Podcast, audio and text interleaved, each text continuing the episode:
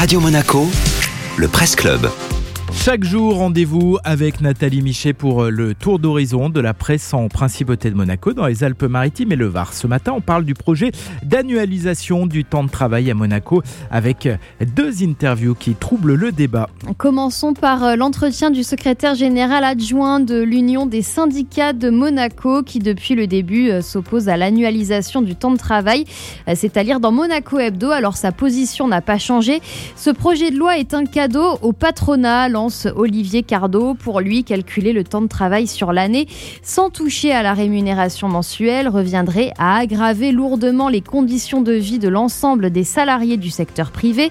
Le secrétaire général adjoint de l'USM estime que sous couvert de vouloir sauver des emplois, le gouvernement princier cherche, je cite, à faire payer la crise aux salariés afin d'épargner les actionnaires et le patronat le patronat incarné dans ce dossier par la FEDEM qui a elle-même proposé cette fameuse annualisation.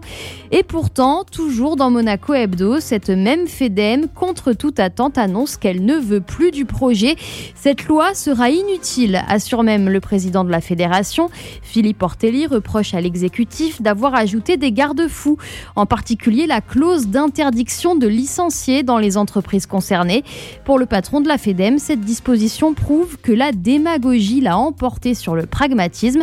Finalement, et c'est assez cocasse, le projet de loi du gouvernement a réussi l'exploit de dresser contre lui deux acteurs que tout oppose habituellement, le syndicat USM et la fédération patronale. Merci Nathalie.